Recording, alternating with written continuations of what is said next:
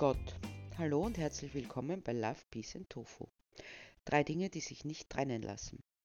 Umso mehr diese Komponenten verwirklicht werden, desto mehr wird die Welt zu einem echten Lebensraum für alle, zu einem Raum, in dem jede ihren Lebensplan verwirklichen kann, friedlich nebeneinander, in der die Natur so wenig wie möglich angetastet wird und wir respektvoll miteinander umgehen. Was für eine wundervolle Vorstellung. Doch wenn man sich die Bilder aus den Ausnutzungsbetrieben, egal ob es sich bei den ausgenutzten Lebewesen um menschliche oder nichtmenschliche handelt, und von den Schlachthöfen ansieht, dann weiß man, wie weit wir von dieser Utopie von Frieden, Liebe und einer Lebensweise, die so wenig Leid wie möglich verursacht, entfernt sind. Immer wieder verbreite ich diese Bilder, um die Menschen darüber zu informieren, wie es gerade in der sogenannten Nutztierhaltung zugeht.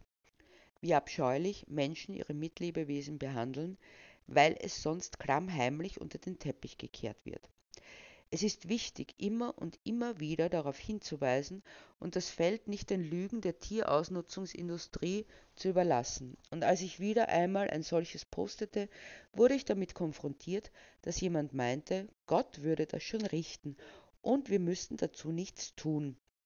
Die Menschen müssten nur auf Gottes Gebote hören, dann wird alles gut. Und nicht zu vergessen, dass zu verstehen, müsse man nur den richtigen Bewusstseinszustand haben.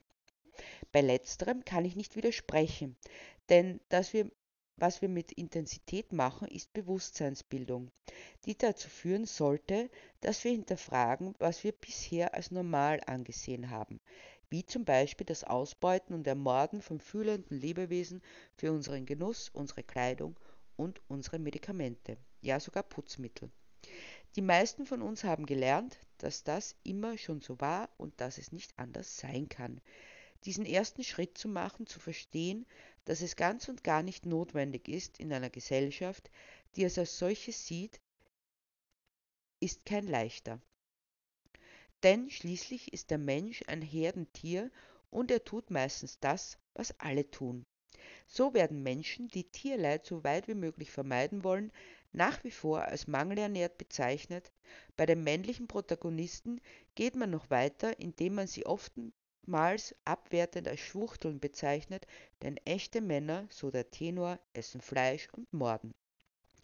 Es ist schon pervers, dass Menschen, die Leid verhindern, als militant, extrem und radikal bezeichnet werden und jene, die mit aller Selbstverständlichkeit die Leiden anderer in Kauf nehmen, als normal gelten, was natürlich erstrebenswert ist.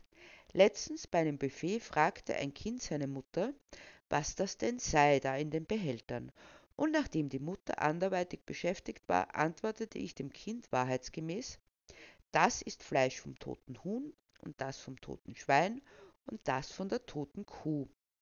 Das Kind war gar nicht erfreut über meine Aufklärung. Es schien sogar schockiert zu sein. Als die Mutter nun erfuhr, was ich ihrem Kind gesagt hatte, warf sie mir wütend vor, das könne ich doch nicht machen, denn so die Konklusion, das Kind würde ihr jetzt womöglich kein Fleisch mehr essen. Das bedeutet zweierlei. Es wird dem Kind vorenthalten, was es denn da ist, und zweitens scheint es ziemlich fatal zu sein, wenn das Kind nun damit aufhören würde, weil ihm ein böser Mensch die Wahrheit gesagt hat. Spannend, dass wir unseren Kindern die Wahrheitsliebe ständig einbläuen, sie aber selbst immerfort belügen. Aber es sollte ja um Gott gehen. Und gerade angesichts all der Massaker, die auf der Welt stattfinden, an nichtmenschlichen und menschlichen Tieren, frage ich mich schon, wo dieser Gott verdammt nochmal abgeblieben ist. Natürlich kann man sich Gott immer noch als ein sadistisches Wesen denken, das Freude an all dem Leid und Schmerz hat. Natürlich gibt es in der Theologie eine Lösung für dieses Problem. Das ist der freie Wille, den wir von Gott bekommen haben. Denn wenn wir davon ausgehen, dass der Mensch frei entscheiden kann, dann darf sich Gott nicht einmischen, unter gar keinen Umständen. Es ist also das Bild eines passiven Gottes, der laut den Menschen, die daran glauben, dass es einen Gott gibt, die Welt und alles geschaffen hat und danach keinen Finger mehr rührte, seine Schöpfung also einfach ließ, wie sie war. Dennoch wird im selben Atemzug behauptet, man könne auf diesen Gott einwirken, indem man betet oder Opfergaben bringt oder sich auf die eine oder andere Weise verhält. Man kann Gott also bestechen. Und wenn er gut aufgelegt ist, dann tut er auch mal was, so mag es einem erscheinen. Wenn man das tatsächlich ernst nimmt, und es geht hier nur um Gott, nicht um Religionen oder irgendwelche damit zusammenhängenden Institutionen, dann komme ich um den Schluss nicht herum, dass das, was wir Gott nennen, ein reines, menschenerdachtes Konstrukt ist, das sich nun schon seit Anbeginn der Menschheit hält. Natürlich variieren die Vorstellungsbilder, aber offenbar wollen wir diese Vorstellung. Aber wozu? Zunächst die Vorstellung Gott ein Instrument der Herrschaftsausübung. Findige Menschen haben festgestellt, dass es sich viel leichter durchsetzen lässt, gewisse Gesetze bzw. Gebote einzuhalten, wenn man behauptet, dass sie von einer Autorität ausgegeben wurden, die nicht hinterfragt werden kann, da sie nicht greifbar ist. Menschliche Gesetze sind fehlbar, göttliche nicht. So wurde über lange Zeit die Unterdrückung der Frau gerechtfertigt oder die Versklavung Menschen anderer Hautfarbe oder Nationalität oder auch Konfession. Schon allein da spießt es sich, denn wenn Gott den Menschen tatsächlich mit einem freien Willen ausgestattet hat, ist er der Letzte, diesen durch Gesetze bzw. Gebote aufzuheben. Der Mensch entscheidet aus sich heraus. Leitlinien wären möglich, aber auf eine Art und Weise, auf die sich der Mensch tatsächlich entscheiden könnte. Verstößt man gegen diese Gesetze oder Gebote, wird man bestraft. Diese Art der Erziehung hat bei vielen Menschen zu schrecklichen Traumata geführt, speziell was die Sexualität betrifft. In spannender Weise gibt es zwei herausragende Gebiete, auf denen sich die sogenannten göttlichen Gebote austoben, auf denen der Sexualität und der Ernährung. Rigide sexuelle Vorschriften führten dazu, dass viele Menschen im besten Fall ständig unter einem schlechten Gewissen litten, im schlimmsten dadurch mit ihrer Sexualität auf gewisse Abwege gerieten. Gäbe es tatsächlich einen Gott, der vorschreibt, dass eine Frau keine Lust empfinden darf, uneheliche Mütter ausgebeutet, so geschehen bis in die 1970er Jahre in Irland, oder ihnen Schlimmeres angetan wird, abgesehen davon, dass ihnen die Kinder weggenommen und gewinnbringend verkauft wurden, eine Frau beschnitten sein muss, um eine gute Frau zu sein, so lange ist er die Ausgeburt kranker Fantasie. Denn wenn es stimmt, dass eben jener Gott uns mit allen Möglichkeiten erschaffen hat, uns sexuell zu betätigen, warum sollte er es uns im Umkehrschluss wieder verbieten? Die Vorstellung von Gott wird also dazu missbraucht, menschengemachte Gesetze bzw. Gebote zu sanktionieren um damit Menschen zu unterdrücken.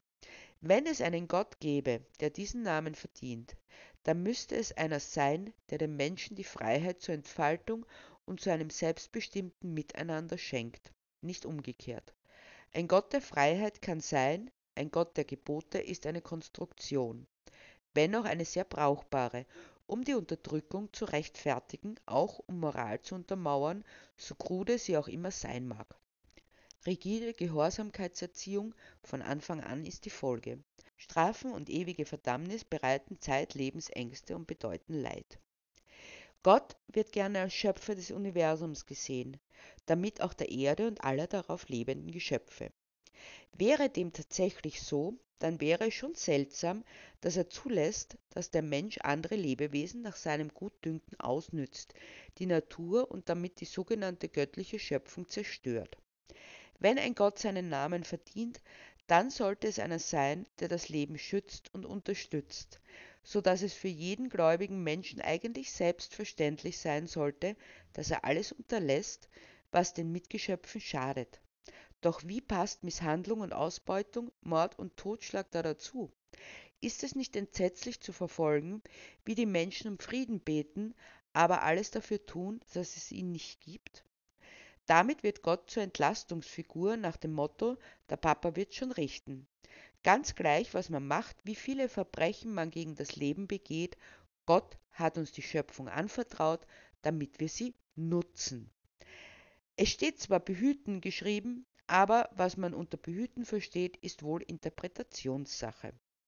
Auf jeden Fall wird behauptet, dass der Mensch die Stelle Gottes auf Erden einnehmen soll, also sein Ebenbild und die Krone der Schöpfung ist. Damit darf er mit dieser Schöpfung offenbar tun, was er will. Gott hat es schließlich erlaubt. Ebenso wird ihm unterstellt, dass er seine Schöpfung eingeteilt hat in Kreaturen, die von größerem Wert sind als andere. Es gibt damit dem Menschen den Freibrief, die schlimmsten Dinge zu tun, solange es nur Tiere oder nur die Natur betrifft. Die schlimmsten Verbrechen gegen das Leben werden damit gerechtfertigt, ja sogar sanktioniert. Diese Gottesvorstellung ist eine des Patriarchats und der Unterdrückung, eine Vorstellung, die dem Leben widerspricht. Aber er machte nicht bei anderen Spezies Halt.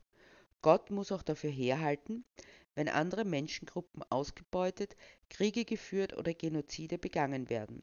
Weil diese Menschen an den falschen Gott glauben, so führt die Vorstellung von Gott, die nicht bei allen gleich ist, dazu, dass sich die Menschen bekämpfen und andere ihren Gott aufdrängen möchten. Wer sich das nicht gefallen lässt, ist ungläubig und darf unter Umständen getötet werden. Wiederum wird eine Vorstellung missbraucht, um menschliche Untaten zu sanktionieren. Wenn Gott Sinn machen soll, dann muss es einer sein, der für das Leben steht, der uns dazu bringt, das Leben zu schützen, in welcher Form es sich uns zeigt, die Natur und damit die Schöpfung zu schützen, andere Menschen als solche zu respektieren, ganz gleich wie sie aussehen, welche intellektuellen Leistungen sie vollbringen oder welches Geschlecht sie haben. Deshalb wird auch oft behauptet, wir bräuchten die Vorstellung von Gott, um zu wissen, was moralisch richtig oder falsch ist. Doch entweder werden diese moralischen Vorstellungen wieder vom Menschen ausformuliert und verbreitet, so dass sie nicht von Gott kommen, oder ich weiß, was richtig oder falsch ist, weil ganz schlicht richtig ist, was dem Leben dient und falsch, was diesem widerspricht. Zum Morden zum Beispiel widerspricht dem Leben. Das weiß ich aber, ohne dass es mir ein Gott vorschreiben muss. Zusammengefasst kann gesagt werden, Gott ist eine Vorstellung, die ich nur dann brauche, wenn ich andere unterdrücken und ausbeuten möchte und dafür eine unhinterfragbare Autorität benötige. Oder ich entscheide mich für das Leben, für all das, was dieses befördert, dann ist aber die Vorstellung von Gott überflüssig.